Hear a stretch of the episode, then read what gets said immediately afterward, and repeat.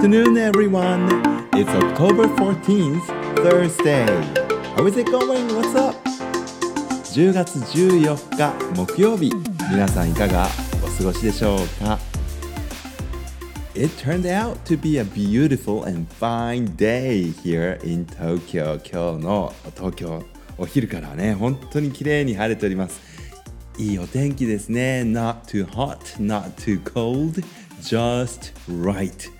あの暑すぎず寒すぎずちょうどいいそんなアフタヌーンになりました、えー、そろそろ西日西にですね沈む頃が迫っているわけなんですけれども I cannot see any clouds up in the, the air in the sky. At the moment 本当に綺麗に青空が高く高くあのー本当にね澄んだそんな空気を感じます。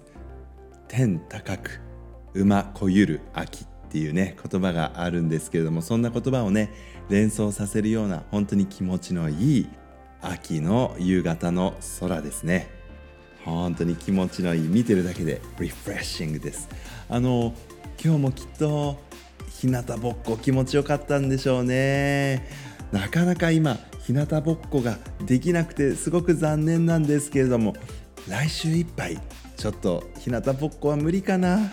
皆さんのねあの休み時間と私の休み時間が合わなくなってしまうのでそうですね来週が終わって再来週からはねまたみんなと楽しく、えー、おしゃべりをね日向ぼっこしながらしたいなって思ってます。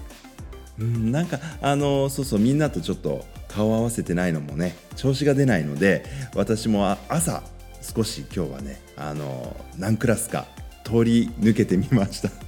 あの「お何しに来たの?」とか言って 声かけてくれたんですけど「あ通りすがりのおじさんです」とか言ってね。お邪魔いたしました。また明日もあの朝ね何クラスか通りすがりのおじさん通り抜けてみたいと思いますので皆さんとね、えー、少しでも会話ができたら嬉しいなって思っています。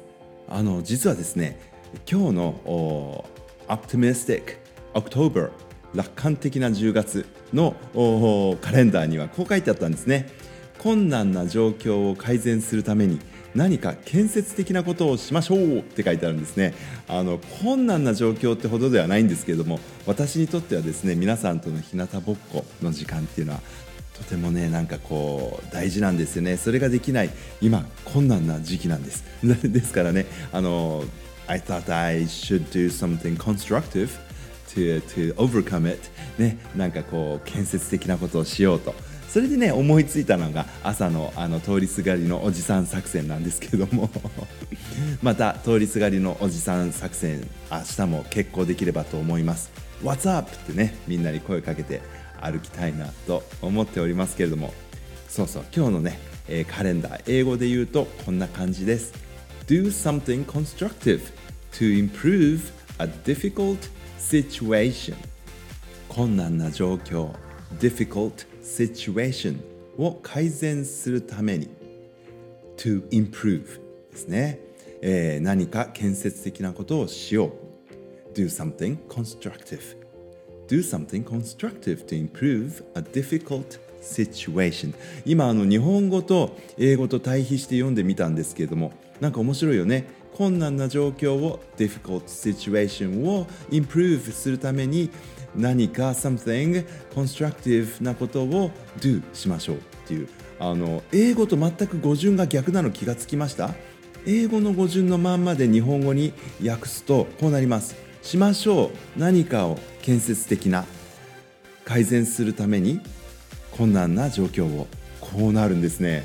面白いね。あの英語っていう言語はですね後出し言語。僕はそんな風に勝手に解釈しています。後出しっていうとちょっとあのずるい感じがするんですけれどもあの潔がいいんです。まず結論から言いますね。あの一番言いたいことを先に言う。だからあの困難なことを改善するた困難な状況を改善するために何か建設なことをしましょうってしましょうっていうのが結論でしょ。だからそこを言いたいんだけどしましょうを先に言っちゃうんですね。英語だと do って。do something ってね。なんかしなよって。えどんなことをって聞かれたら something constructive 何か建設的なことをさって。でえなんでって聞かれたら to improve えいや改善するためさ。え何を？A difficult situation 難しい困難な状況をって。後から後からより詳しく説明するのが英語なんですね。はい。なので後出し言語。そんな風にね思っています。日本語の方があの言いたいことよりこうその状況を先に説明しちゃうのね。で最後にこうしましょうと、うん、結論を言います。だからあの日本語で喋ってる時と英語を喋ってる時ってあの僕もなんか人格が変わる部分もあります。あの日本語ですと結論から言わないんですよね。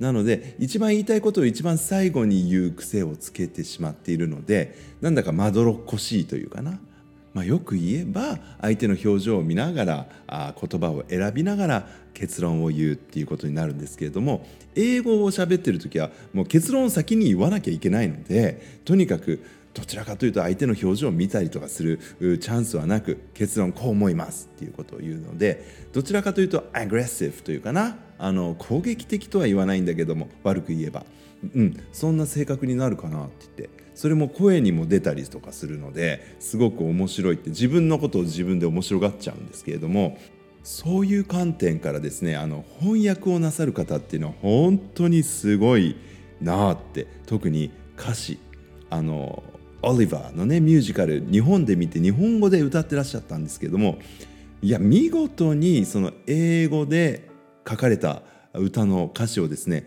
日本語にこう語呂がよく合わせてですねあのはめてらっしゃるんですよねメロディーの中に。いやすごいことだなと思います。あの一昔前なんですよね。一昔前あの「Let it go let it go」なんだっけ「えー、アナと雪の女王」うん。あの歌もありのままのってなるじゃない？Let it go, let it go, O で終わるからありのままのってこう音まで合わせるっていう。すごいね。だけどあの全然意味が違うんですよね。Let it go というのはまあそれ it ですけどもそれを手放しなさい行かせてあげましょう。Let it go 例えば僕のこと話してよっていう時は Let me go とか言うんですよ。だから let me 私の代わりにそれ let it go それを行かせてあげなさい。すなわち手放してあげなさい。手放そうっていうそういう命令文になるわけなんですけどもその意味通りに歌詞にしちゃうとねちょっとおかしなことになるんですよね。Let it go, let it go が手放せ手放せってなっちゃったらちょっとおかしな感じになるものね。それを「ありのままの」ってやるとなんか音も近くてしかも言いたいことがだんだんだんだん伝わっていくんですね。なのでこの翻訳ってすっごいねあの技術だなって思います。特に歌に関しては。であのオリバーもう名曲だらけのミュージカルなんですけどもあの貧しい子供たちがねポケットからさっと裕福な人のポケットからすっちゃう。ね、スリの歌っていうのがあって You gotta pick a pocket or two っていうね pick a pocket pick pocket っていうのはスリのことなんですけどペッペっていうあの韻踏んでて気持ちがいいじゃない？You gotta pick a pocket or two ってなるんだけどもそれをポケットからちょちょいとって訳してらっしゃったんですね。これもまたちょちょいとっていうのがねちょちょちょっていうのが韻踏んでて上手な日本語訳だなと思ってもう耳から離れないですよね。ちょちょいとねいただいちゃう感じですね Alright, I will come back again tomorrow. Until then, everyone, please stay safe. Goodbye. I love you.